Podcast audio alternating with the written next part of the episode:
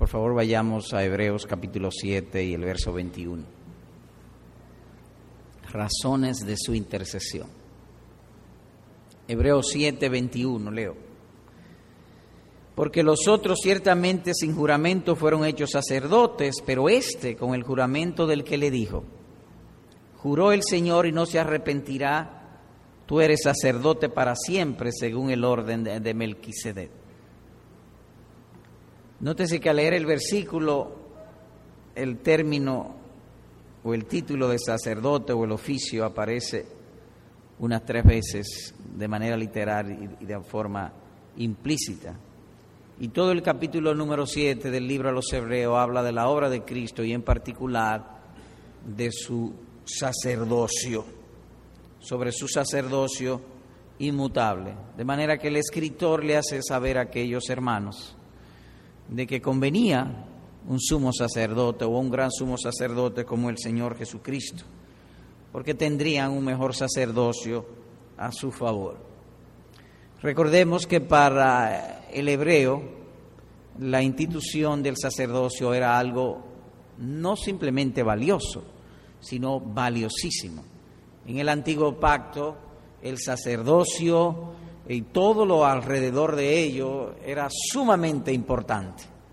Y así que este capítulo, el apóstol, el escritor divino, lo toma para hablarle a aquellos hebreos, consolarlos y fortalecerlo en su confianza en el Señor Jesucristo, mostrando de que tenía mucho mejor sacerdocio, de mayor orden, excelencia, un pacto con mejores promesas. Por ejemplo, el versículo 22 dice, por tanto, literalmente, Jesús es hecho fiador de un mejor pacto. Y luego el versículo 28, porque por la, la ley constituye sumos sacerdotes a débiles hombres, pero la palabra del juramento posterior a la ley al Hijo, hecho perfecto para siempre.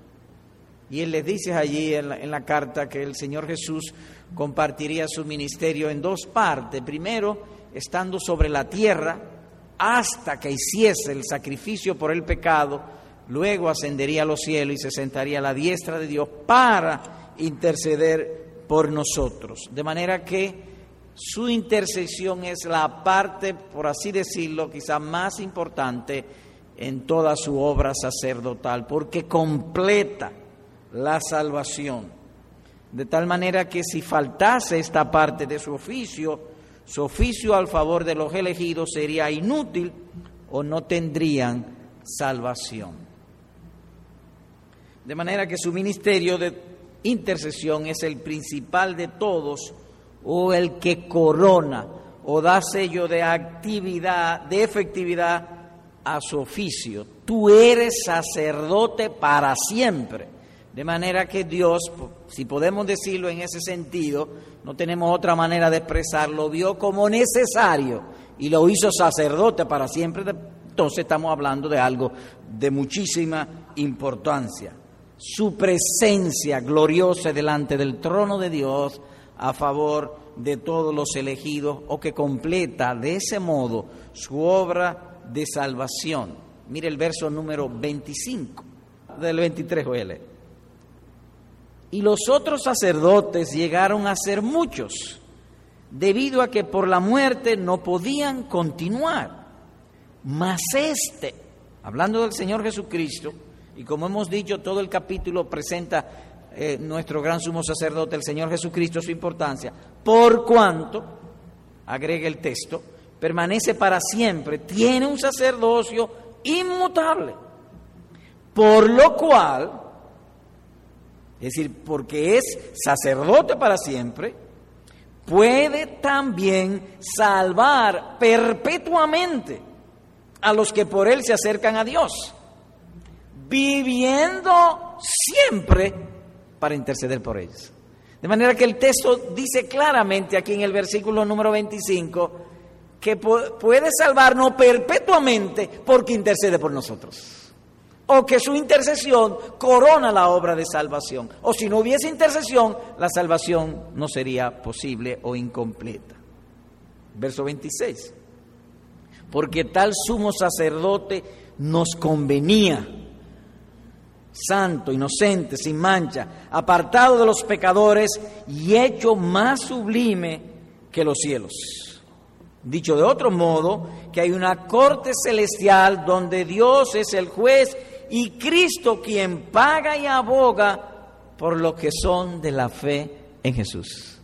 Él paga y aboga por nosotros.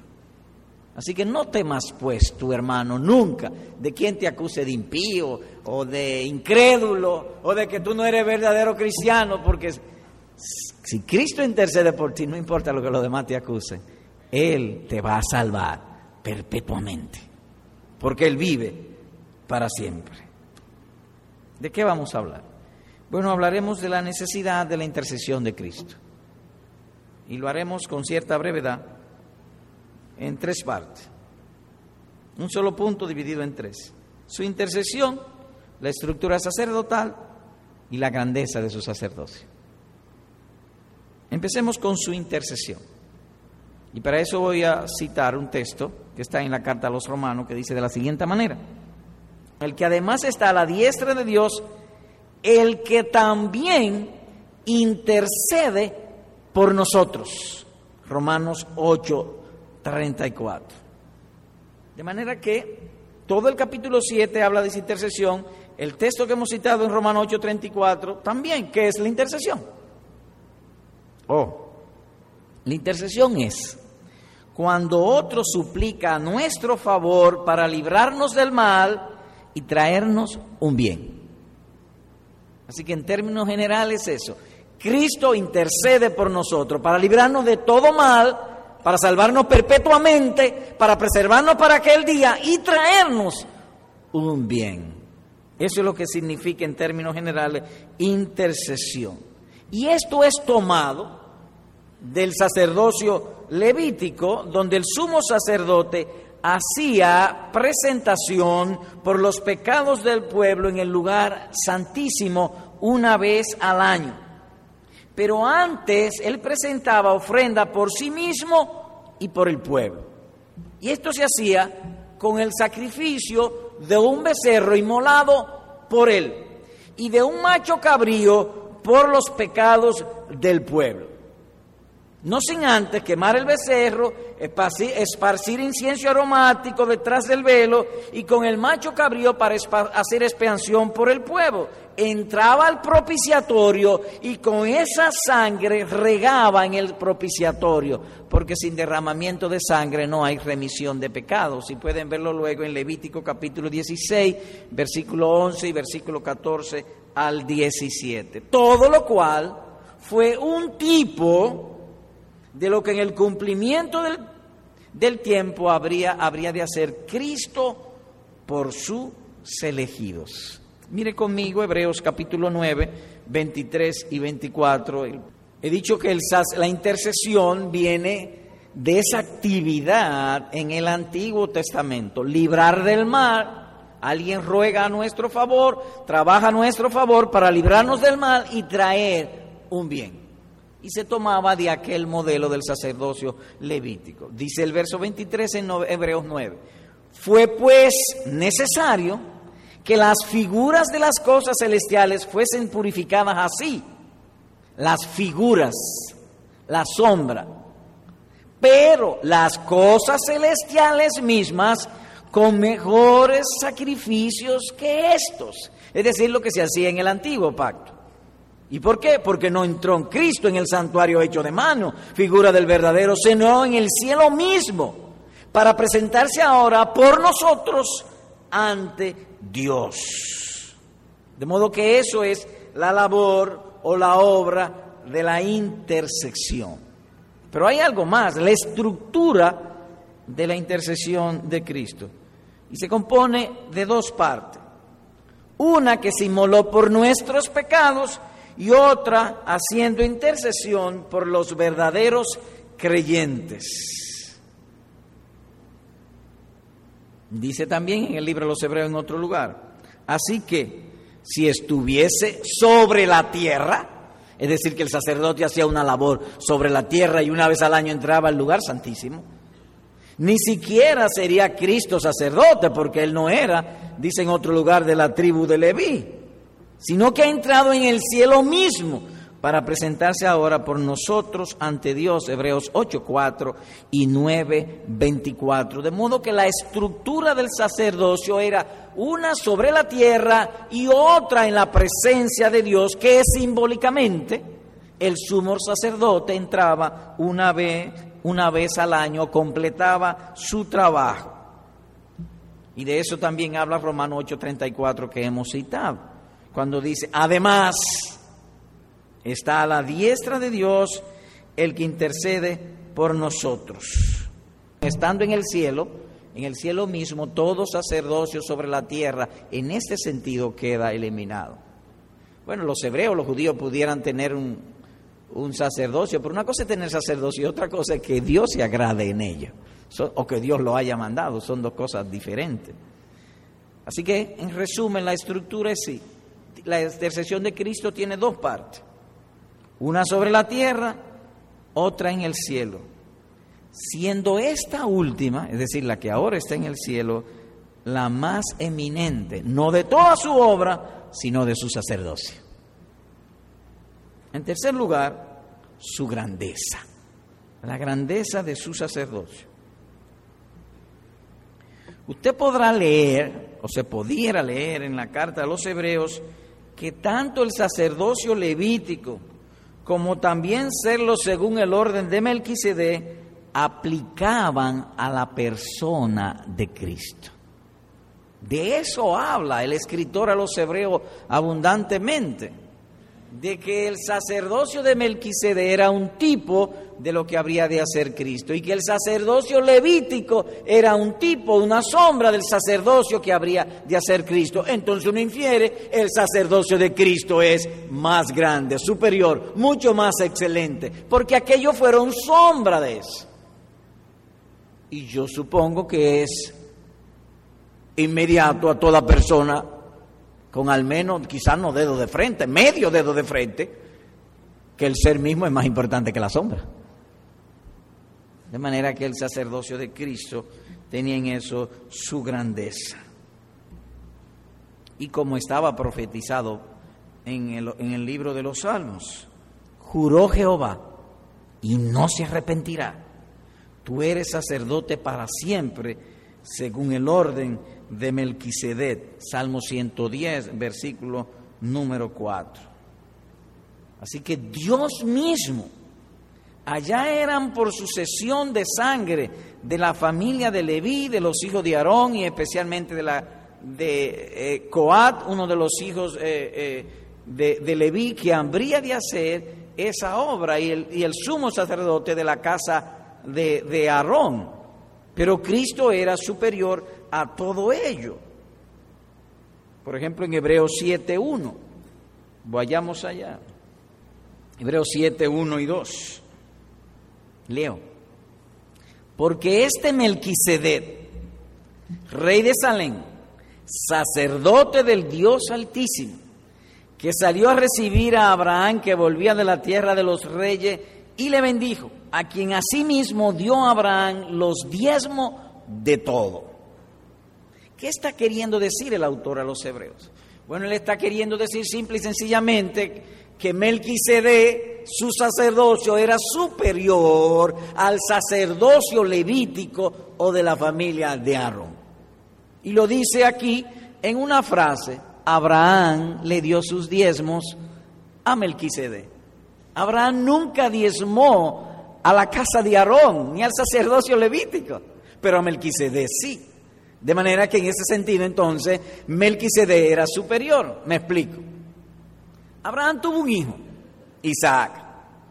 Isaac tuvo dos hijos, pero el de la promesa es de Jacob. De Jacob tuvo un hijo llamado Leví. Leví a su, a su vez tuvo tres hijos, Coat, Gersón y Merari. Cuando Abraham diezmó a Melquisede en Abraham estaba diezmando Isaac, Jacob, Leví y Aarón y todos, de manera, pero Abraham no diezmó a Aarón. De modo que lo que el autor a los hebreos está diciendo, el orden de Melquisede es un sumo sacerdote excelente, su grandeza está por encima de todos. Cristo es nuestro gran sumo sacerdote.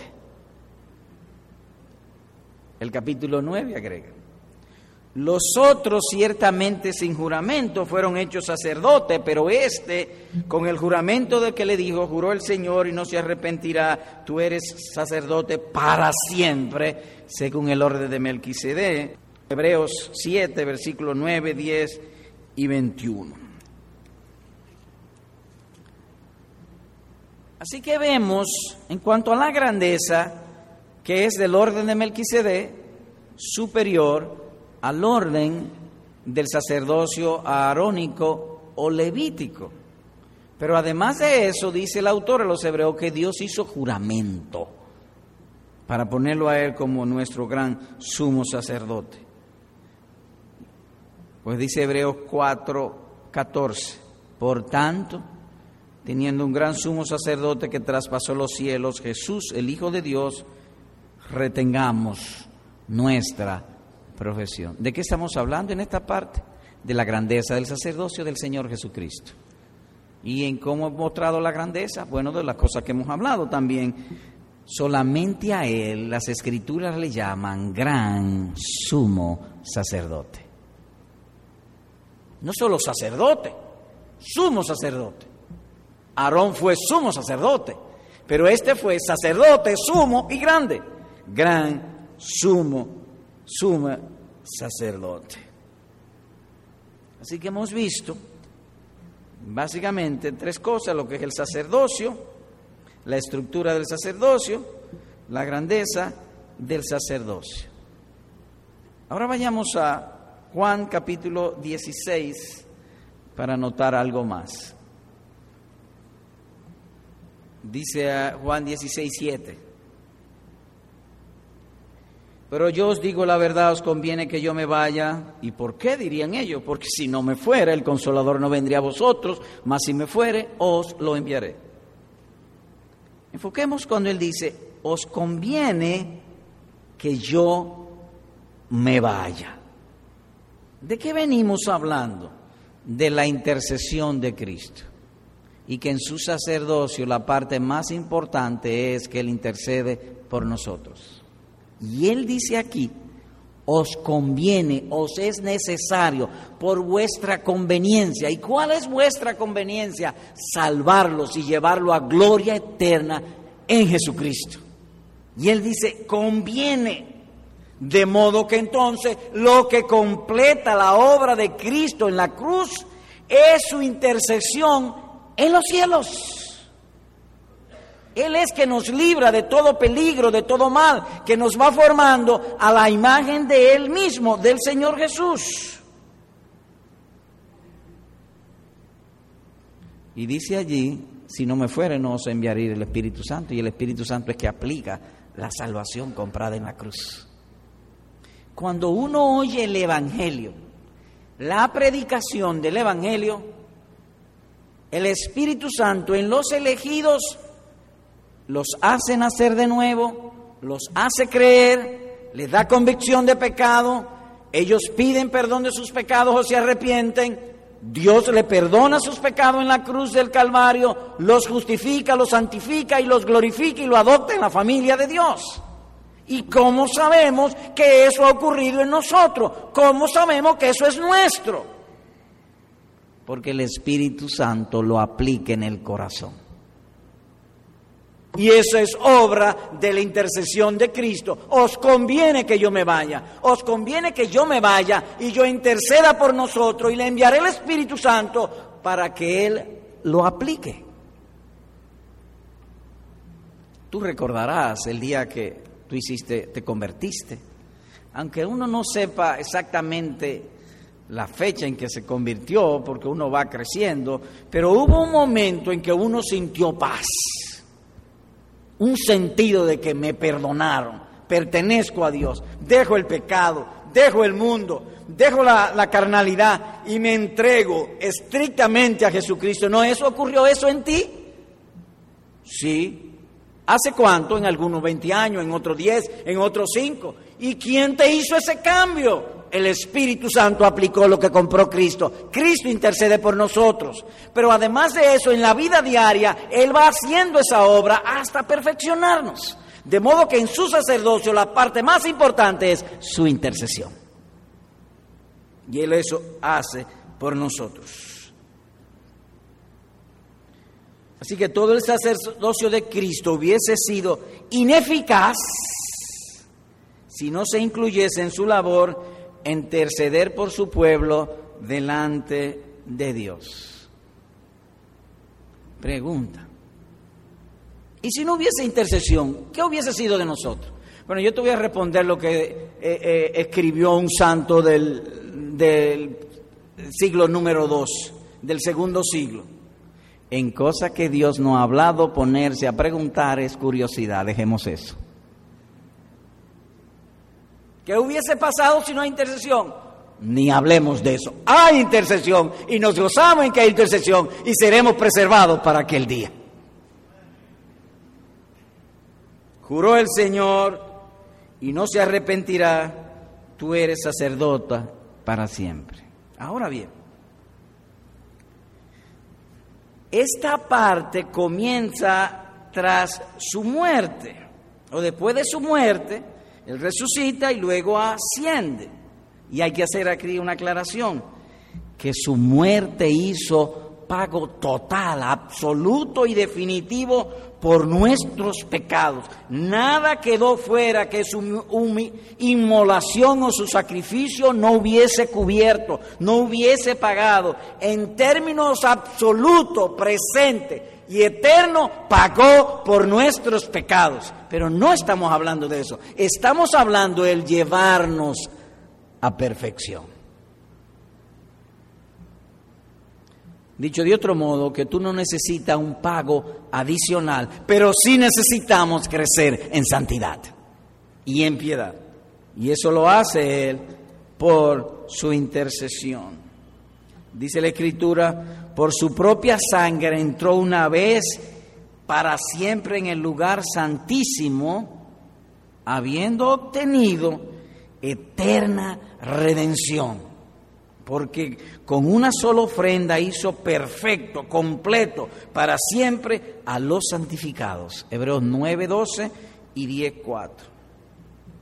Pero no solo fue necesario pagar por nuestras culpas, sino también perfeccionarnos cada día. Y esto hace por una continua intercesión en los cielos. Nos redimió, nos compró y nos hace crecer. Dicho de otra manera, si pudiera la ilustración cabe, compró la semilla, la sembró, la semilla tiene vida, pero esa semilla crecer, ser cuidada, ser librada de los peligros, de las pestes, de los insectos dañinos, mantenerla bien y que dé frutos para la gloria del Padre, esa es una labor de la intercesión de nuestro Señor Jesucristo. De eso pues hemos hablado. ¿Qué vimos hoy? Que la obra del Señor Jesús a la diestra del Padre nos capacita para tener siempre en los labios un canto del triunfo y gloria de la intercesión que hace Cristo por los verdaderos creyentes. En otra palabra, para nuestra salvación, cuando viene la culpa, cuando viene la inseguridad, Cristo pagó por nuestros pecados y estamos seguros que la obra que Él empezó por su intercesión la llevará, la llevará a estar completa hasta el día de la eternidad. Así que vimos la necesidad de su intercesión o que con su muerte pagó por nuestros pecados, no obstante, no solo fue necesario pagar por nuestras culpas, sino también perfeccionarnos de día en día, y esto se hace por una continua intercesión en los cielos. Vimos lo que es intercesión, la estructura de la intercesión y la grandeza de la intercesión de nuestro Señor Jesucristo. ¿Cómo aplica esto? Aplicación. Uno, hermano, Amado hermano, a pesar de tu gran debilidad, tienes a tu favor un potente y compasivo mediador. Son cosas tristes las que a veces tú cometes. Te pones a hacer o a ver o a pensar cosas que no debe, o a codiciar cosas prohibidas.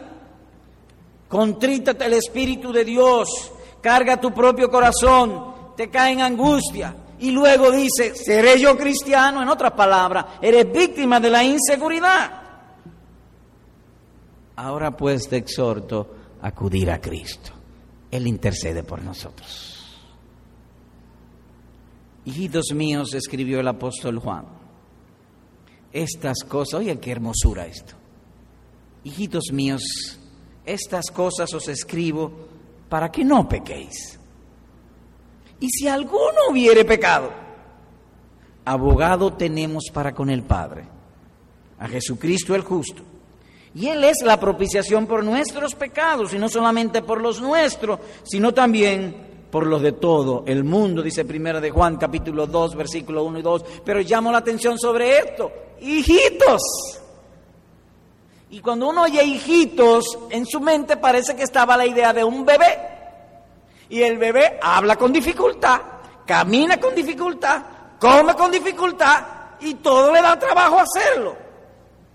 Hijitos, tú tienes a alguien que intercede por ti en los cielos. Así que a pesar de tu gran debilidad, mantente confiando en el Señor Jesucristo. Algo más que Él dice, abogados tenemos para con el Padre. Él no dice con mi Padre, sino con el Padre. Nos exhorta y nos dice, abogados tenemos con el Padre, hijitos. Abogados tenemos, hijitos, con el Padre. Entonces ese Padre es para Él y también para mí, para ambos. Y es hermoso, como él dice, hijitos, te incluye a ti, incluye a él y a todos nosotros.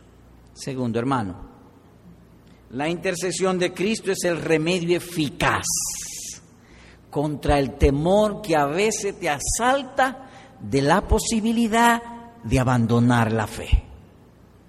Hay ocasiones en que nosotros nos preguntamos, ¿perseveraré yo hasta el fin? con los problemas que tengo, la soledad que a veces experimento, ¿estaré yo hasta el fin? ¿Perseveraré? Ahora te, para responder a tu inquietud y a tu carga de eso, de que si ha de preservarte o perseverar hasta el día, si te va a mantener cristiano siempre, oye esta historia. Dijo también el Señor, Simón, Simón, he aquí Satanás os ha pedido para zarandearos como a trigo. Pero yo he rogado por ti que tu fe no falte, y tú una vez vuelto confirma a tus hermanos. Lucas capítulo 22, versículo 31 y 32. En otra palabra, Pedro, no temas. Es cierto, va a ponerte trampa, va a caer en la tentación, pero yo he rogado para que el lazo del diablo sea roto y tú no termines siendo esclavo de él, tú vuelvas a mí. Es su intercesión lo que nos da seguridad de que seremos preservados para aquel día. ¿Quién es el que condenará? Cristo es el que murió. Más aún el que también resucitó, el que está sentado a la diestra de Dios, el que también intercede por nosotros. ¿Quién nos separará del amor de Cristo? Tribulación o angustia o persecución o hambre o desnudeo, peligro o espada, por lo cual estoy seguro de que ni la muerte, ni la vida, ni ángeles, ni principado, ni potestades, ni lo presente, ni lo porvenir, ni ninguna otra cosa creada nos podrá separar del amor de Dios que es en Cristo Jesús, Señor nuestro. ¿Dónde lo dice? Oiga el verso 34. ¿Quién es el que condenará? Cristo es el que resucitó, más también el, el que está sentado a la diestra de Dios, el que intercede por nosotros. Y después que dice de intercede por nosotros, dice todas estas cosas. Como decíamos en otra oportunidad y creemos apropiado repetirlo ahora, ni que tú quieras te puede ir de la fe. Si tú eres un verdadero creyente, ni que tú quieras ¿Y de dónde saca usted esa jactancia? Bueno, el Señor dice aquí que ninguna cosa creada y tú eres una criatura. Tú eres una criatura. Entonces tú eres una cosa creada, una criatura, ni que tú que eres una cosa creada, una criatura, te quiera ir de la fe, no te puedes ir, porque Él intercede por ti. Estando en otra iglesia y predicando sobre esta seguridad de salvación, sucedió un caso en esa iglesia que yo lo cuento afuera, nunca lo he contado creo aquí, pero lo voy a contar ahora. Un hermano de nuestra iglesia hace muchos años, este, vino un día resuelto, me voy, dejo la iglesia, y me entregó una carta de renuncia. Yo cogí la carta de renuncia y la leí y le pregunto, ¿qué tú quieres que yo haga con la carta? Y dijo, lo que tú quieras, y la rompí. Y todavía está ese hombre aquí. Ni que quiso. Si tú estás en la gracia, hermano, no vea, no vea tu debilidad, ve el poder de Cristo Jesús. Somos salvos por Él. Por eso decimos que esto en su sacerdocio es la parte más importante de su obra sacerdotal, cual que intercede por nosotros. Tercero, hermano, la intercesión de Cristo es un dulce alivio contra los defectos y carencias que hay en tu santificación. Estamos cortos. Lo voy a aplicar más directamente. Tú estás corto y te faltan muchas cosas. Te falta fe, te falta amor, te falta espiritualidad, te falta conocimiento, te falta mortificación de la carne. Pero tengo para decirte que Cristo no dejará nada inconcluso. Él empezó y Él también lo hará. Y concluyo pues con estas palabras. Vayamos a Hebreos 12, por favor. Leo. Por tanto, nosotros también, teniendo en derredor nuestro tan grande nube de testigos, despojémonos de todo peso y del pecado que nos asedia, y corramos con paciencia la carrera que tenemos por delante. ¿Y cómo se hace eso? Puesto los ojos en Jesús, el autor y consumador de la fe. Él la inicia y Él la desarrolla autor y consumador, el cual por el gozo puesto delante de él sufrió la cruz. ¿Y cuál fue su gozo? Tu salvación. Él se goza en salvarte. De manera que aún tú hagas lo que tú hagas, Él te va a mantener en la fe. Uno de sus hijos, llamado David, ustedes saben que ese hombre pecó de una manera escandalosa codició, fornicó, mintió y mató. Por casi un año ocultó su pecado. Y un día el Señor dijo, Natán, tráeme a David. Ve y búscalo. Basta ya que ande en pecado. Tráelo. Y Natán fue y le predicó el Evangelio y lo trajo porque Cristo se goza en salvar.